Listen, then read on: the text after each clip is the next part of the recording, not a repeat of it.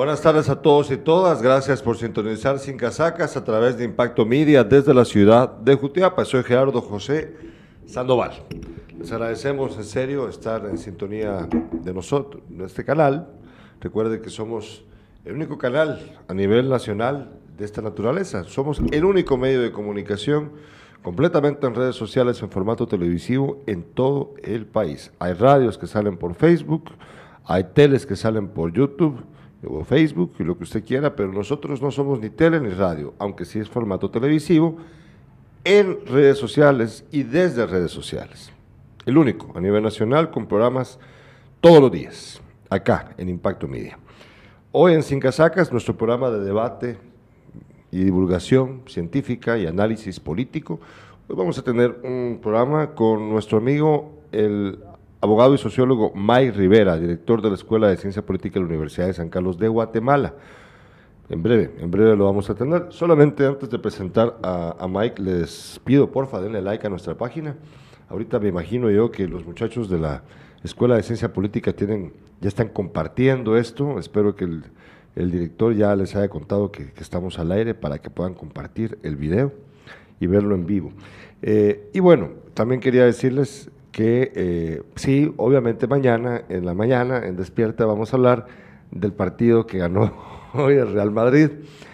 Vamos a hablar de eso porque nuestro amigo, el productor que está en cabina, justo Manolo Colocho, eh, este, está ahí operando el programa ahorita, pues hoy lo comentamos y eh, yo le dije a mi padre, Carlos Alberto, en la mañana, que, que, lo que pasa con, lamentablemente con Manolo es de que Manolo siempre latina con los resultados. Da miedo, parece el pulpo pol así la onda. Entonces, él vaticinó justo el 3 a 1 con el que el Real Madrid pasó hoy a la final de la Champions. Vamos a hablar de eso mañana en la mañana con mi padre Carlos Alberto Sandoval. Y también les cuento que, yo no sé si está, desde dónde nos estén viendo ustedes ahorita, pero aquí en Jutiapa, aquí en Jutiapa hay un calor increíble, increíble. Cuéntenos, estamos a 28 grados ahorita a las 5 de la tarde, es increíble el calor que hay en Jutiapa. Bueno, nada más me quería desahogar. Pulpo Pol. Bueno, tenemos ya aquí, vía Zoom, al director de la Escuela de Ciencia Política de la Universidad de San Carlos de Guatemala, mi amigo, por cierto, Mike Rivera, de origen jutiapaneco. Mike, vía Zoom. ¿Cómo estás? Buenas tardes. ¿Cómo estás, Mike? ¿Qué tal, Gerardo? Muy buenas tardes. Un verdadero gusto el poder saludarte eh, a vos, a toda la audiencia, al equipo técnico que acompaña el desarrollo de este programa. Veía ahí en la, intro que se presentaban pues a grandes personalidades y leyendas del periodismo en Jutiapa, asimismo a quienes se han sumado desde otras profesiones para dar un aporte, me imagino, significativo para el desarrollo del departamento. Así es de que recibimos todo el equipo de trabajo y a quienes hacen posible el desarrollo de Sin Casacas, ese fraternal y cordial saludo desde la Tricentenaria Universidad de San Carlos de Guatemala y por supuesto desde la Escuela de Ciencia Política. Un verdadero gusto, Gerardo. Mike, eh, espero que pues hayas podido compartirle el link a tus a los estudiantes. Eh, recuérdate que puedes eh, compartirlo a través de, te metes a la página Impacto Media y ahí estamos justo en vivo ahorita para que puedan compartirlo ustedes allá. Mike, eh, el tema de hoy es acerca de la importancia de la cooperación internacional. Hemos hablado de este, de este tema en algunos programas anteriormente. Por ejemplo, hemos entrevistado, bueno, él forma parte ya ocasional del programa, eh, a Manuel Lorenzana. Eh, no sé si lo has conocido vos, junto con Luis Torres. Pues hemos platicado mucho acerca de la percepción, por ejemplo, que se tiene de nuestro país eh, en, el extranjero y cómo afecta la política de nuestro país, la, política interna y también la política exterior en nuestras relaciones internacionales, que a fin de cuentas sabemos, porque este es un país con muchas necesidades, eh, pues dependemos mucho en algunos aspectos de la cooperación internacional. Eh, podríamos empezar entonces preguntándote, Voy a empezar entonces preguntándote, eh, ¿crees que sea en, en, la perspectiva, perdón, en la, en la visión de los de los países cooperantes, ¿será que se ha perdido un poquito de rumbo con la política exterior de Guatemala? Hemos perdido un poquito de, tacto y de respeto para, para ellos. ¿Crees que eso es así? Sí, pues, eh, bueno, el tema, como bien hacías mención a un inicio, ¿verdad? Implica y abarca en realidad diferentes eh, elementos a analizar y a estudiar. Digamos, la política exterior del país es un elemento sumamente importante que nos posiciona y que da la posibilidad para que de una u otra manera no solo se encamine en la mejor medida posible el tema de la cooperación internacional, ciertos posicionamientos frente a ciertos temas también que son relevantes, por ejemplo, para nosotros el tema de las economías, el tema migratorio, por ejemplo, que es también muy importante, el tema del medio ambiente, el posicionamiento también y el compromiso que, se tiene con los objetivos del desarrollo sostenible, entre muchos otros temas. Pero por otro lado, también la cooperación internacional tiene su propia dinámica y sus propios elementos y antecedentes históricos. Entonces, para nosotros, el conocerlos, digamos, hay como dos líneas muy importantes. Una de ellas es reconocer que la cooperación internacional para la humanidad ha sido un elemento sumamente importante porque prácticamente viene desde la firma de la Carta de las Naciones Unidas en 1945, como bien sabemos por los antecedentes que hubo con la Primera y la Segunda Guerra Mundial. De ahí en adelante, a partir del 45 hasta entrados, digamos, los 90, con el consenso de Washington se diagramaron y de alguna otra manera se dibujó la forma en que se iba a desarrollar la cooperación internacional, teniendo elementos como, por ejemplo, el Plan Marshall, ¿verdad?, que implicó la reconstrucción de Europa también luego de la Segunda Guerra Mundial. Eh, de igual manera, el Tratado de Bretton Woods, ¿verdad?, que genera y propicia la creación del Fondo Monetario Internacional, por ejemplo, el Banco Mundial, entre otras instancias eh, importantes. Y en ese sentido es importante también que eh, tengamos el contexto en el cual se da este, esta primera etapa de la cooperación internacional, que es una lectura también a lo que es eh, la política internacional de cada país por el tema de la Guerra Fría. Recordemos que básicamente desde los 40 hasta los 90 la dinámica mundial estuvo marcada de alguna u otra manera por el contexto de la Guerra Fría, el paternalismo de Estados Unidos hacia ayudar a estos países, pero obviamente como aliados estratégicos para darle seguimiento al modelo económico que ellos nos indicaban. Y por otra parte, también la reconstrucción de Europa, que para muchos implicó la lectura de lo que hoy conocemos como estado de bienestar, que eh, se constituye en uno de los modelos más importantes por tratar de poner en el equilibrio las dinámicas del mercado con las necesidades que tiene también cada estado y cada sociedad. Por otro lado, para nosotros en a, nivel centroamericano y especialmente para los guatemaltecos, también esa línea de tiempo se dibujó con sus propias experiencias y con sus propios criterios y elementos. Y en ese sentido, también para nosotros, por ejemplo, el contexto de la Guerra Fría fue eh, un elemento importante porque marcó también el conflicto armado interno que se da en Guatemala a partir de 1960 Posteriormente hay un momento muy importante, ¿verdad?, que no se debe olvidar, que fue el terremoto del 76 y el del 4 de febrero, que eso también amplió el tema de la cooperación internacional. Luego tenemos la firma, eh, perdón, en la transición democrática a mediados de los 80 y posteriormente en 1996, que abre una nueva posibilidad y una nueva forma de abordaje de la cooperación internacional y de la política exterior guatemalteca a partir de la firma de los acuerdos de paz. Eh, pero, bueno, gracias por darnos el, contexto histórico de la, de la, cooperación internacional, sobre todo enfocada en la última etapa de, tu, de tus palabras hacia el país, hacia Guatemala. Me llama la atención lo que dijiste, el consenso de Washington, la creación del FMI, del Banco Mundial. Pues bueno, sabemos que todo eso, eh, la tendencia era para a lo que se le llamó en su momento, aun cuando pues con sus diferentes matices, que todavía existe por supuesto, el neoliberalismo, ¿no? O sea, eso fue lo que dio pie, lo que construyó el neoliberalismo a fin de cuentas, la idea de que pues eh, yo podía comprar, por ejemplo, eh, algo, yo podría comprar en cualquier otra parte del mundo los insumos necesarios para poder continuar con la manufactura de mi empresa, o sea, la creación de este mundo global, ¿no? La globalización y el neoliberalismo que pues ahorita está pasando factura también, si lo vemos desde esa perspectiva, con el conflicto entre Rusia y Ucrania y la dependencia que tiene Europa con el gas y el petróleo, ¿no? sobre todo el gas ruso. eh, te lo digo porque me quedé pensando ahorita que hablaste del consenso de Washington y todo eso, de la relación que no hay que olvidarla, ¿no? De, que pues, está plenamente emparentado una cosa con la otra. Y eh, ahora bien, hablabas acerca de lo que pasa con eh, nuestro país a fin de, bueno, con la transición democrática, los acuerdos de paz y la instauración entonces, porque pues recordemos que aquí estuvo la Minúa, ¿no? Así se llamaba. Luego hemos tenido también a la, a la CICIG, que también es que es de un modo cooperación internacional, ¿verdad? O, no, o, no, ¿O no está dentro de eso lo que podríamos considerar cooperación internacional, Mike? Sí, digamos la cooperación internacional también para eh, entenderla en sus dimensiones, ¿verdad? Sí. Eh, implica modelos, estrategias, técnicas, eh, acuerdos. Sin embargo, en el caso de la, la, cooperación internacional, en este caso lo podríamos leer de la siguiente manera.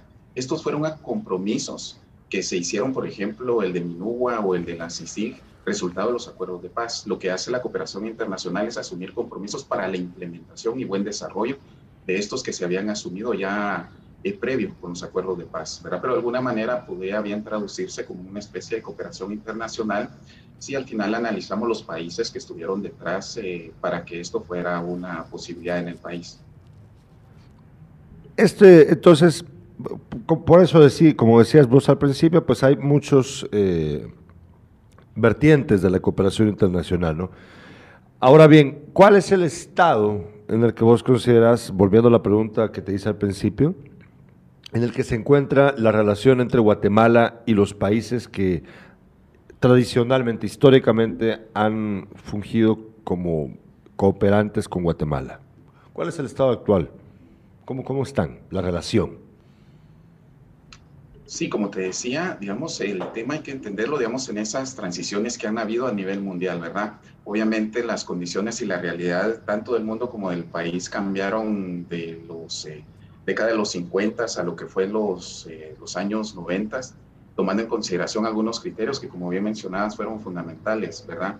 El tema de la década perdida para América Latina, Latina, digamos que así se le dominó a la década de los 80 hasta la implicación y aplicación de una serie de medidas eh, fueron una lectura de lo que fue el país en aquel momento. Hay que recordar que también estábamos, eh, digamos, todavía en medio de lo que era el tema de la Guerra Fría a nivel mundial.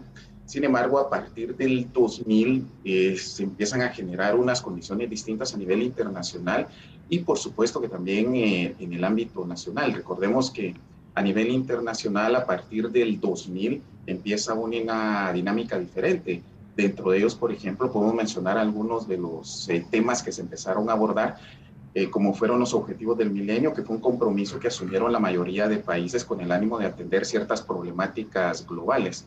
Y en ese sentido, al haber un nivel de cumplimiento mínimo, lo que hace el mundo es a través de la suscripción de más de 150 países, es comprometerse con los objetivos del desarrollo sostenible. Es decir, aquí tenemos la lectura de lo que eh, pasó, digamos, en esa dinámica entre los años 50, 60, 70, que los compromisos obviamente y los posicionamientos de los países iban cambiando conforme la dinámica también internacional. Hoy en día, por ejemplo, hemos, eh, nos hemos dado cuenta que para Guatemala ese posicionamiento a nivel internacional pues ha sido de cierta manera conservador, poco trascendente en el sentido de las medidas y resoluciones que se toman, verá más allá, por ejemplo, lo que sucedió en el caso de Israel con el posicionamiento de Guatemala, que fue duramente criticado también en su momento, ¿verdad? Porque también tenés que ser muy, muy eh, cauto en cuanto a las decisiones que como país tenés que tomar, especialmente en temas que son muy delicados. Y hay algunos de ellos que hay una tradición de los países que los han venido tomando, obviamente, todos los países que se deslindaron de lo que fue la Unión de Repúblicas Socialistas Soviéticas mantienen todavía de cierta manera esa cercanía muchos de estos países con el actuar de lo que en aquel momento fue la URSS, que actualmente es Rusia. La tradición nos habla también de los países occidentales alineados también más bien de cierta manera a ciertas dinámicas y a ciertas lógicas. Por ejemplo, en el caso de la OTAN, que es un claro ejemplo, ¿verdad? Eh, dependiendo de los temas que se vayan a abordar. Y en ese sentido, América Latina también ha tenido sus propias dinámicas. Guatemala ha sido y Centroamérica mucho más conservadora en ese sentido. Sin embargo, sí, por ejemplo, a nivel eh, latinoamericano tenés propuestas que se generaron y se gestaron también a partir del año 2000, como por ejemplo lo fue CARICOM, UNASUR, eh, CELAC o ALBA, ¿verdad? Que eran propuestas alternas latinoamericanas para propiciar desarrollo e integración internacional.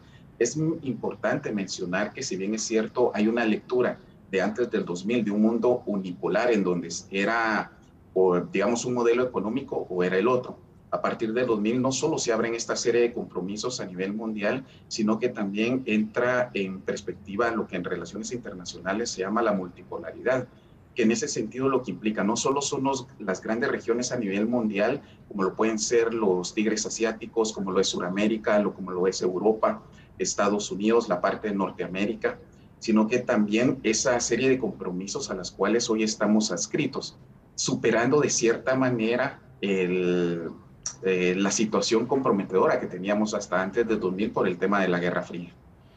Sí, eh, curioso cuando mencionaste las iniciativas que de principios del siglo XXI, perdón, eh, surgieron tras la llegada de gobiernos de izquierda a, varios países latinoamericanos. Al final, ¿qué pasó con todas esas iniciativas? Al fin, no prosperaron, ¿verdad? Porque ya, eh, por ejemplo, el ALBA, yo ya hace rato no, no, sé de él. ¿Qué, qué has sabido? ¿Qué, ¿Qué opinión tenés acerca de estas iniciativas? No han prosperado, ¿verdad? ¿O estoy equivocado yo? Sí, mira, en su momento recordemos eh, que, digamos, a nivel mundial no solo las tendencias van eh, cambiando, también conforme los gobiernos van asimilando en cada país. Y, por ejemplo, hubo un momento en, a principios de siglo en donde hubo una convergencia de ideologías de izquierda en Sudamérica. Pero ahí recordarás, por ejemplo, lo que pasaba, por ejemplo, en Venezuela, bueno, que todavía es un país, digamos, presidente de izquierda y con su lógica propia de gobierno, pero, por ejemplo, tenías a Ecuador, Perú, Bolivia, Argentina. Argentina. Brasil. Brasil, varios países que tenían, digamos, esa línea, digamos, más hacia era una tendencia más en contra de lo que se denominó el imperialismo estadounidense y la intromisión que había por parte de, los, eh, de estos entes internacionales como el Fondo Monetario Internacional o el Banco Mundial, que de alguna u otra manera nos dictaban recetas que desde estas perspectivas lo que establecían era eran dañinas para nuestros países. los famosos ajustes, ¿verdad, Mike? Las medidas de ajuste estructural, por ejemplo, esas fueron parte de, esa, de ese paquete, por ejemplo, las privatizaciones también, ¿verdad? El tema de la recaudación fiscal, fueron en su mayoría eh, de carácter económico. Lo que hay que destacar, o hay un elemento a resaltar en estas eh, eh, opciones de integración suramericanas que se dieron, es de que le apostaron a un modelo también en el que se superaba la parte económica, porque recuerda que los procesos de integración especialmente, por ejemplo, el mercado común centroamericano, los de la Unión Europea, así como el de muchas otras partes del mundo, inician como procesos de integración económica. En este caso, por ejemplo, era la parte política, social y económica. Le agregaron esos dos elementos más. Y a nivel mundial se ha superado también esa visión. Hoy, por, hoy en día, por ejemplo, el reto que era para un país superar la pobreza o tener una mejor integración económica, ahora se traduce en una agenda que es compatible para más de 160 países que se llaman los Objetivos del Desarrollo Sostenible, que lo que busca y pretende también es no solo buscar la integración económica y que los países logremos de alguna u otra manera conectarnos de mejor manera que el sistema de aduanas, aranceles y todas estas cuestiones también sean de beneficio para los estados, sino que por otro lado también que las sociedades superen los problemas de desnutrición, de pobreza, de desigualdad social, el tema que, por ejemplo, ahora son muy recurridos y que son también plataforma a nivel mundial y obligados a tratar por cada estado, como lo puede ser el tema migratorio, el tema del medio ambiente, del cuidado del agua, de las personas con discapacidad, en fin, una serie de temas más. Curioso, porque esto es lo que justo el presidente de la República no quiere que se sepa el informe del PNUD, el último informe. Pues hasta donde se tiene conocimiento, Mike, supongo ya estás enterado, hay una hubo un boicoteo para que el PNUD publicase este informe de desarrollo humano de Guatemala del año anterior. Eh, vamos, vamos a ir, llegando a, los puntos centrales de esta entrevista, eh, ¿por qué Guatemala, pues, hablando de estas interrelaciones, ¿no? Porque pues hablaste de Israel, por ejemplo, ¿qué pasa con países que al final de cuentas deciden, eh, por ejemplo, Costa Rica, dejar de apoyar a darle su reconocimiento a Taiwán y entonces quedarse con China continental. ¿Cómo, lees, ¿Cómo se lee esto dentro de las relaciones internacionales y la cooperación internacional? ¿Y qué, le convendría a Guatemala, Mike? Eh, dado que eh, en el pasado hemos visto cómo con la alianza con Taiwán, pues lo que hemos tenido es que Taiwán, con sus gobiernos corruptos, pues corrompió al ya corrompido presidente, expresidente Alfonso Portillo, con un cheque de un millón de dólares para bibliotecas que al final eran para él. Y también hemos visto cómo la relación con el Estado de Israel, por ejemplo, es nada más una cuestión de eh, acomodaticia, porque cuando Jimmy Morales era presidente, tal como vos lo mencionaste hace un ratito, eh, se dio esta alianza perversa para declarar a para que Jerusalén fuese la, la capital, ¿no? perdón, para eh, poner la, embajada ahí, ¿no? al contrario de lo que había estado haciendo antes, en compañía nada más de Estados Unidos, porque era, era congraciarse con el presidente Donald Trump en momentos de crisis que tenían asustado a Jimmy Morales. O sea, ¿cuál es la lectura tuya con respecto a esto? ¿Será que estamos haciendo las relaciones internacionales nada más una onda de amigotes? y deberíamos de mejor dedicarnos a ser pragmáticos y conseguir el apoyo que necesitamos con los países que de verdad nos van a ayudar, aun cuando sabemos de que no hay, no hay almuerzo gratis? Pues mira, las relaciones eh, internacionales y diplomáticas son sumamente importantes para cada Estado y por eso te decía también del tacto que se tiene que tener a nivel eh, protocolario a nivel también del respeto de la historia de cada uno de los estados, en el sentido de que eh, se debe eh, respetar ese antecedente histórico que se tiene y, por supuesto, vemos el país tiene que tener clara también una, un posicionamiento a nivel de la política exterior que tenemos como sociedad para buscar el mayor beneficio para el país. ¿verdad? Y esto implica en muchas ocasiones y en algunos casos, por ejemplo, mantener la comunicación y las alianzas con países que tradicionalmente lo han venido haciendo, por supuesto, ¿verdad? Atendiendo siempre a las cuestiones donde se sopese también el criterio de el, digamos, la propia planificación que tenés como Estado. Yo creo que eso es lo que ha pasado como ha sido miope el Estado en todas sus actuaciones, y cuando digo el Estado me refiero a los diferentes gobiernos que han participado, claro. en el sentido que si tienes clara una línea de qué querés, por ejemplo, para el turismo, si en la línea de turismo, por ejemplo, para los costarricenses, que era un claro ejemplo y, digamos, es eh, aplaudido y celebrado en muchas partes del mundo, de que siendo un país eh, pequeño, eh, tenga, digamos, una política exterior muy clara y muy vinculada a lo que es el desarrollo, el turismo y el desarrollo sostenible. Eh, uno está en Costa Rica y te das cuenta, digamos, en sus playas, la limpieza que tienen las playas, pero no solo es eso, sino que, por ejemplo, ah, yo recuerdo que en alguna ocasión, por cuestiones de, cuando estuve realizando los estudios de posgrado, estaba en Polonia y me llamó mucho la atención que aparecían anuncios en donde estaba el, el, eh, el transporte público donde se publicitaba no solo la flora y la fauna de los costarricenses, sino que invitaban también a que se acercaran al país. Cuando tenés muy clara la línea de lo que querés como país y como nación, definitivamente se te hace muy fácil también el poder trabajar con diferentes estados. Y es que aquí, aunque determinado país ¿verdad? sea tu mejor aliado y tengamos los mejores antecedentes históricos, pero no tenemos claro como Estado qué queremos hacer en materia migratoria, qué queremos hacer en deportes, ya que lo mencionabas hace un rato, ¿no? Porque al final de cuentas, pues, eh, eh, eh, digamos, lamentablemente todavía celebramos en, en los mundiales, ¿verdad? a Costa Rica, a estos países que han ido a nivel latinoamericano, pero nosotros no podemos ir. Y al final de cuentas ha sido también por eso, ¿verdad? Porque no hay una visión clara que queremos también en este espacio de qué se quiere también en el plano de las relaciones internacionales, qué queremos como posicionamiento del país, qué buscamos como sociedad. En fin, la planificación general como Estado al no estar clara y al no tenerla eh, con los fundamentos necesarios, obviamente esto hace que nuestro trayecto estemos dando pasos sin sentido. Y ahí no importa tanto si es de un Estado, si es de un país, si es un tipo de cooperación, es de otra, porque la cooperación internacional también nos ha dejado como enseñanza que no necesariamente el desarrollo va vinculado a la cooperación internacional, todo lo contrario. Es un eh, grande error si queremos pretender que el país va a desarrollarse en la medida en que también tengamos más cooperación internacional y no es así.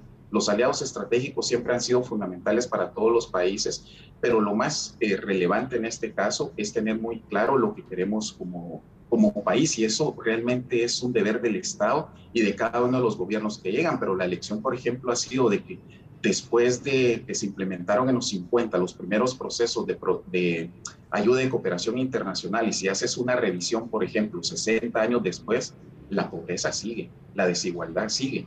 Decir, algo nos ha pasado entonces a, como humanidad que no se ha logrado solventar esa problemática, porque a la larga la, la cooperación internacional lo que busca y lo, lo que pretende es que derivado de las mejores condiciones que se tienen de determinados estados, se busque a través de un acompañamiento, ya sea financiero, de aporte o de soporte técnico, o de otra índole vía donaciones o de préstamos, que otra sociedad y otro Estado estén en mejores condiciones de las que actualmente se encuentran.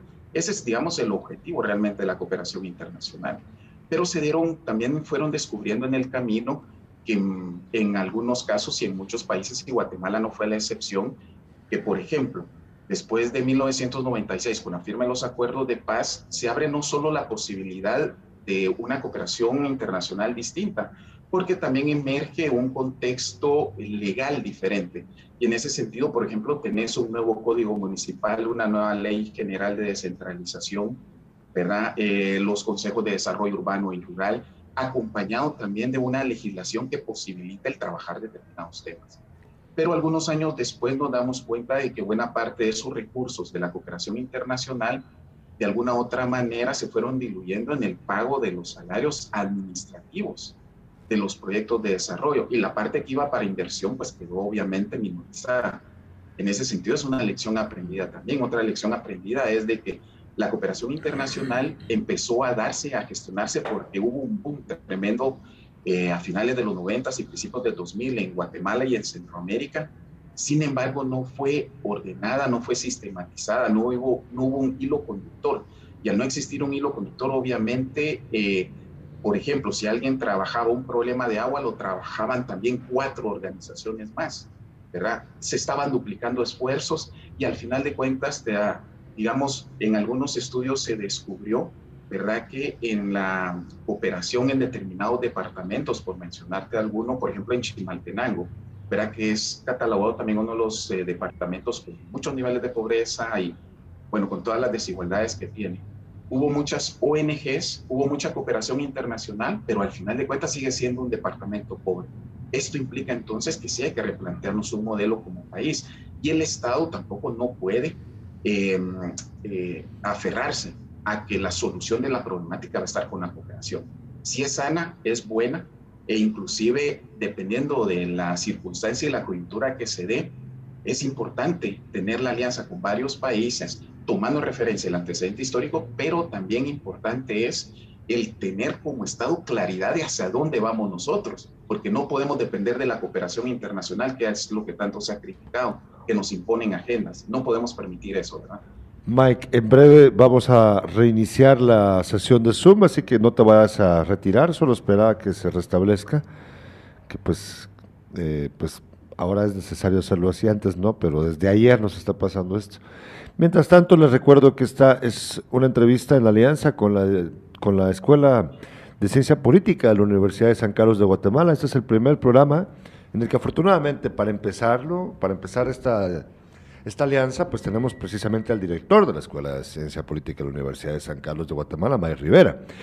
Pero a lo largo de los meses y ojalá de los años vamos a seguir teniendo esta alianza entre Casacas y la Escuela de Ciencia Política para poder platicar acerca de diversos temas. Aquí se hablará de todo y vamos a tratar de involucrar también a, pues, más académicos y más estudiantes también que están en, que, tienen experiencia que nos pueden contar afuera del país, por ejemplo. Es muy interesante, vamos a tenerlo eh, a lo largo de estas semanas, meses y ojalá años, esta alianza estratégica con la Escuela de Ciencia Política de la Universidad de San Carlos de Guatemala y Sin Casacas de Impacto Media. El programa de hoy se trata, trata acerca de la importancia de la cooperación internacional.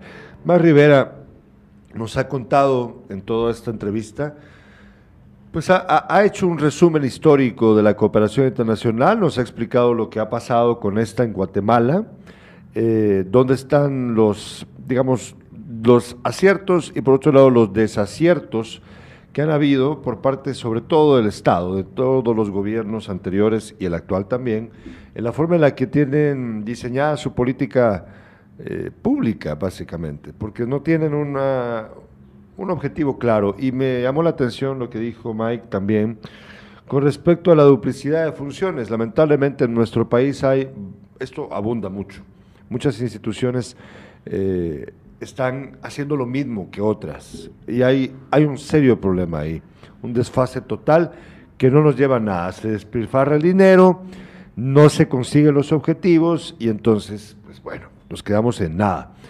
Y eh, me llama mucho la atención también eh, lo de quién le va a poner la cascabel al gato con respecto a ese asunto.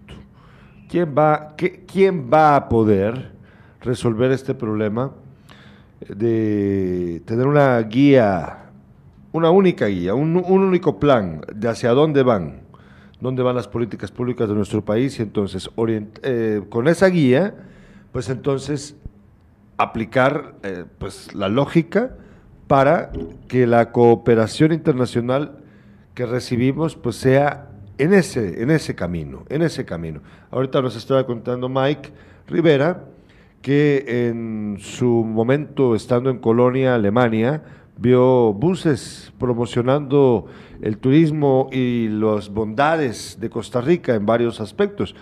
Entonces, eso tiene mucho sentido porque eh, ellos tienen una visión definida y probablemente una política pública permanente de Estado y no de gobierno para eh, seguir en esa línea todo el tiempo, ¿no? En cambio, lamentablemente en nuestro país no es así. La pregunta, ya tenemos a Mike de, de regreso, ya está Mike aquí, sí, ahí tenemos a Mike. La pregunta, Mike, supongo que escuchaste todo lo anterior que dije, ¿sí? Sí, correcto. Sí, ah, va. Entonces, solo quería preguntarte, ¿Por dónde crees vos que debería de... ¿Quiénes son los indicados, Mike? Instituciones, ¿verdad? Eh, eh, autoridades. ¿Quiénes son los indicados para que esta política pública guatemalteca sea una coherente, como lo mencionaste vos hace un ratito, eh, obviamente pensado con lo, que vos decías, los, las metas del desarrollo sostenible, ¿no? los objetivos del desarrollo sostenible, por ejemplo. Eh, pero ¿quién debería de ser? ¿Qué autoridades o instituciones son las llamadas allá? Dejarnos de andar tan dispersos y de verdad tener una política pública que sea de Estado y no solo de que los gobiernos que entran van y vienen, cambian todo y también pues son a veces corruptos, ¿no? ¿Quién debería de ser, Mike? Pues de hecho, Gerardo, eh, digamos, Guatemala contempla a nivel de legislaciones una de las eh, más ambiciosas y participativas en ese sentido. Es decir, cuando nosotros revisamos y analizamos, a esta se le llamó la ley de participación que surgen en el año 2002, que son un conjunto de normas que lo que buscan y pretenden en términos generales es la participación social. Esa participación social se canaliza desde los... Eh, COMUDES, COPODES, CODEDES, todos estos sistemas de participación a nivel comunitario que hay hasta llegar a nivel central. Y en ese sentido, quien se encarga de alguna u otra manera de recopilar y recoger, recoger toda esta información es la Secretaría General de Planificación. ¿Quiénes participan? Participan prácticamente todas las instancias a nivel gubernamental.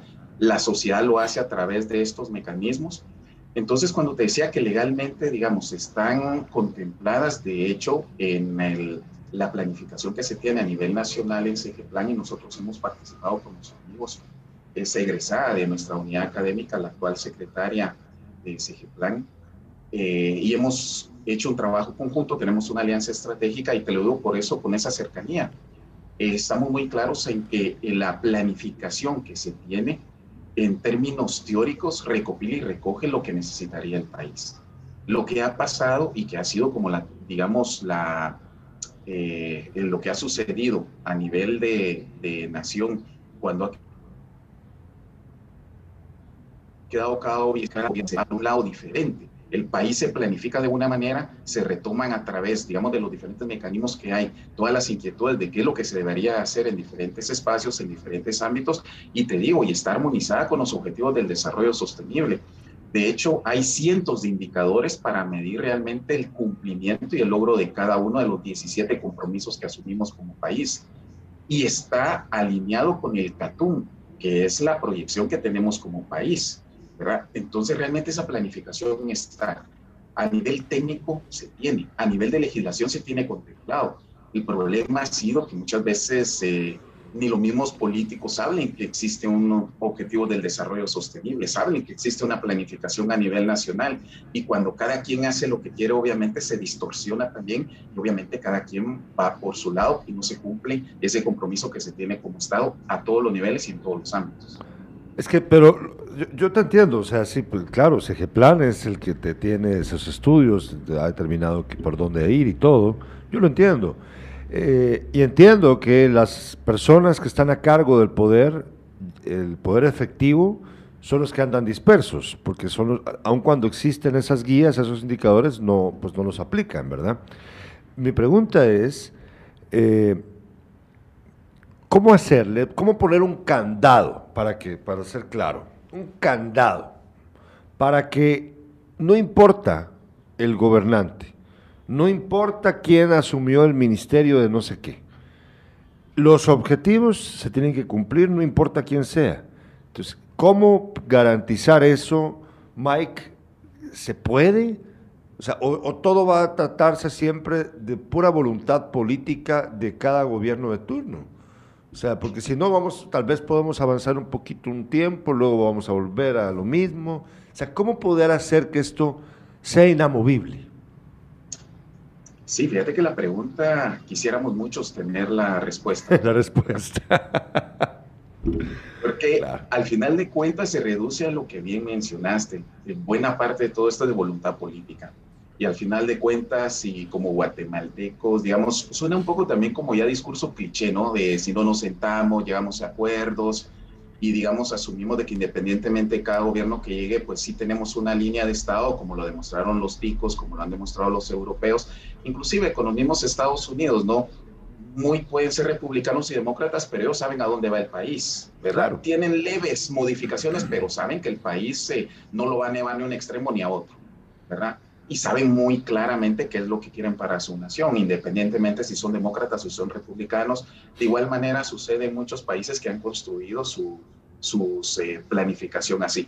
Pero efectivamente, como bien lo mencionabas, hay dos criterios fundamentales. Uno, obviamente, es que tienen que existir los recursos económicos para implementar una serie de acciones y medidas que se traducen en planificación, programas a nivel nacional, proyectos que se traducen en tareas concretas, ¿verdad?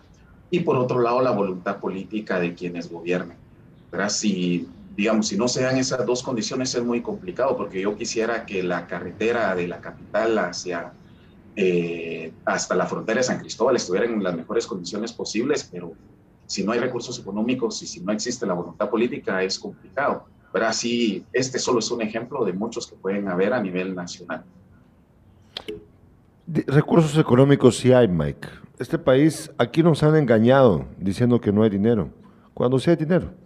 Ya viste lo que pasó en la pandemia, ¿verdad? Se compraron todas esas vacunas, eh, se subsidiaron algunas cosas, se le dio dinero a algunas personas, a algunos sectores de la sociedad que estaban sufriendo por ello, y el Estado no dijo, no, no tenemos dinero.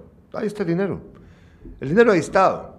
El problema es que se lo gastan en otra cosa. Entonces, sí, saberlo optimizar, ¿verdad? Canalizar en realmente las necesidades que, que, efectivamente sí hay, y sí es lamentable lo que mencionas, porque con el tema de las vacunas se, perdieron más de 30 millones de quetzales, lo cual obviamente este, es eh, lamentable y doloroso, pues, sobre todo para un país como el de nosotros, con todas las necesidades que tiene, que se esté perdiendo de esa manera los recursos económicos que bien pueden este, involucrarse para atender también otro tipo de problemáticas. Recuerdo que, recuerdo que esta es una entrevista, la primera de muchas, en alianza estratégica con la dirección de la Escuela de Historia perdón, con la Escuela de Historia de la Universidad de San Carlos, perdón, con la Escuela de Ciencia Política de la Universidad de San Carlos, perdón, ya me confundí pensando en el doctor José Cal, Escuela de Ciencia Política de la Universidad de San Carlos. Estamos platicando con su director, Mike Rivera. Eh, Mike, por último, fíjate de que ahorita eh, te cuento, eh, la Corte Interamericana de Derechos Humanos ha dicho que Suri Ríos podrá ser candidata a la presidencia. Vamos a enfrentar el 2023 una campaña bien difícil, con muchas personas pues, que, al menos ante mis ojos, lo digo con sinceridad, no son idóneas para participar en la contienda, pero bueno, es lo que tenemos, es lo que ellos van a participar. Y yo no sé, a mí sí me preocupa mucho que continuemos entonces padeciendo lo mismo de siempre con personas que, como lo decís, Mike, no están conscientes de, de, que hay objetivos de, de, desarrollo sostenible para nuestro país, eh, que hay, hay estudios, indicadores, metas que ya se han trazado a través de ese plan, pero que a la hora de la hora, pues a estas autoridades no les importa eh, ejecutar. Lo digo por lo de Suri Ríos porque, eh, pues, sinceramente, eh, con todo el respeto para la gente que quiera votar por ella, la verdad es que no hay virtud que yo le conozca a la señora, como a la gran mayoría de los demás candidatos, que me haga creer que van a poder atender esto que estamos hablando ahorita, este tema tan importante.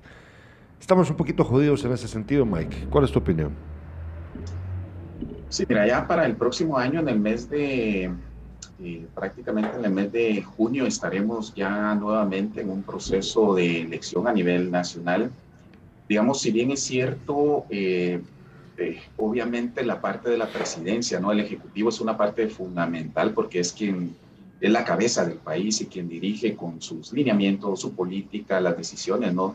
la articulación de todas las políticas públicas en diferentes materias que se deban de eh, emplear en, a nivel de sociedad.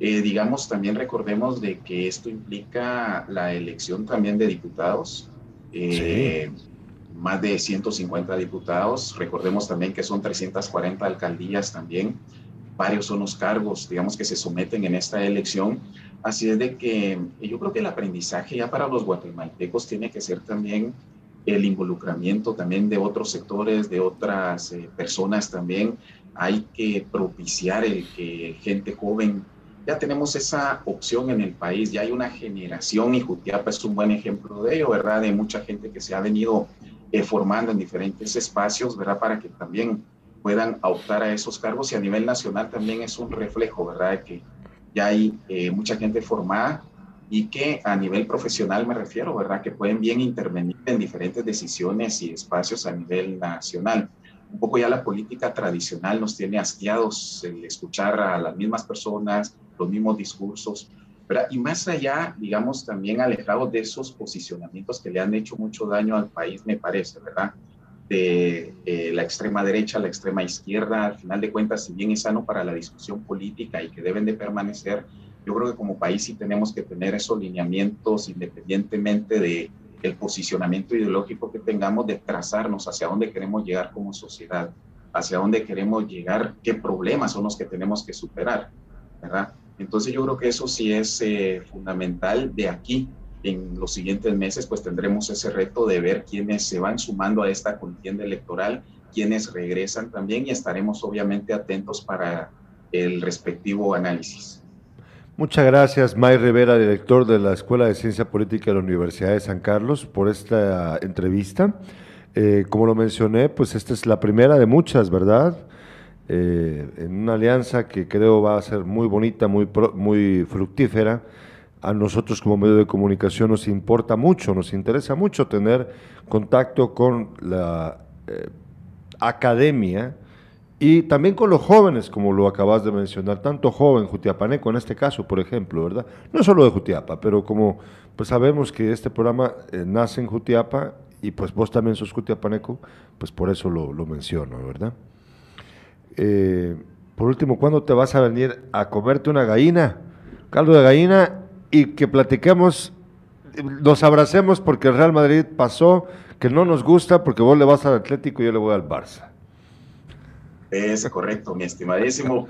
Estuve hace unos días por allá disfrutando no solo el caldo de gallina, sino que también de todos los derivados de los lácteos, las quesadillas, compartiendo con la familia y los amigos.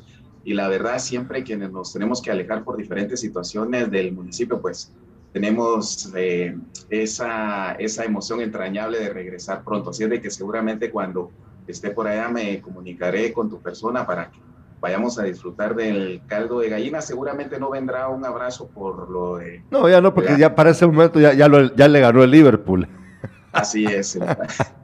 Pero seguramente tendremos una discusión y de hecho te invito para que un día podamos hablar de política y fútbol. Digamos, ah, eh, eso está buenísimo yo creo que hay un tema bastante interesante ahí para analizar también en cuanto a las implicaciones históricas que tiene, por ejemplo, un clásico Real Madrid-Barcelona, Atlético de Madrid, ¿verdad? Rayo Vallecano también, que es parte de la tradición de las culturas urbanas de, Madrid, ¿verdad? Madrid, sí, es cierto. Pero yo creo que hay, hay mucho que platicar a nivel deportivo también. Eso me gusta mucho. Yo, yo espero eh, que en las próximas semanas tengamos más programas, Mike, eh, ya sea con vos o con las personas que nos sugirás allegadas a la Escuela de Ciencia Política de la Universidad de San Carlos. Eh, y bueno, ya habíamos hablado también de, pues te recuerdo para que, para que lo tomes en cuenta, te lo digo aquí al aire, para que me ayudes con lo del tema de Rusia y Ucrania, que queremos discutir el tema, para que nos ayudes ahí a conseguir a, un experto o experta que sugirás, por favor. Con mucho gusto, Gerardo. Y pues para finalizar, mencionarte, ¿no? Que la cooperación internacional, ¿verdad? Al final de cuentas, pues también para el espacio nosotros, estas son formas de cooperación. Hoy en ah, día también la tecnología es una herramienta también fundamental para que estas ideas por lo menos lleguen a la sociedad cutiapaneca, a quienes se escuchan en, los 17 municipios y quizá afuera también del espacio Cutiapaneco, ¿verdad? Para que se pueda discutir sobre estas temáticas. Así es de que de nuestra parte contar con esa alianza para que también eh, profesionales y académicos especializados en diferentes materias puedan venir y poder tener esta sana discusión que es tan necesaria porque parte de lo que vos me decías, ¿qué hacer con esa pregunta realmente para generar esos cambios? En realidad esos cambios se generan a partir también de estas discusiones. Antes no las teníamos, ahora ya las tenemos y como te digo, se suma una generación de jutiapanecos jóvenes también que se han formado en diferentes saberes, en diferentes conocimientos. Yo creo que eso es, es sano para el desarrollo del departamento, ¿verdad? Y para que también nos cuenten sus experiencias. A nosotros nos ha tocado de esta parte también este, poder acumular esas enseñanzas, esos procesos, pero también hay que replicarlos. Y para mí es un verdadero gusto. Crecí ahora que veía ese, me gustó ese spot, ¿verdad? Porque veía a tu papá, al licenciado Leonel Díaz, al padre Víctor Ruano, grandes amigos también. Y la verdad es que fueron personas referentes con los cuales yo crecí y hoy en día pues es un verdadero gusto el que de alguna u otra manera podamos intercambiar estas, estas experiencias nosotros como una generación bisagra que se constituye entre ellos y quienes vienen también formándose eh, más jóvenes, que son necesarios pues para el desarrollo del departamento.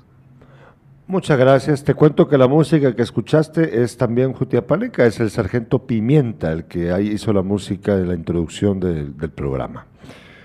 Pues bueno, te agradezco mucho, May Rivera. Felicitaciones también.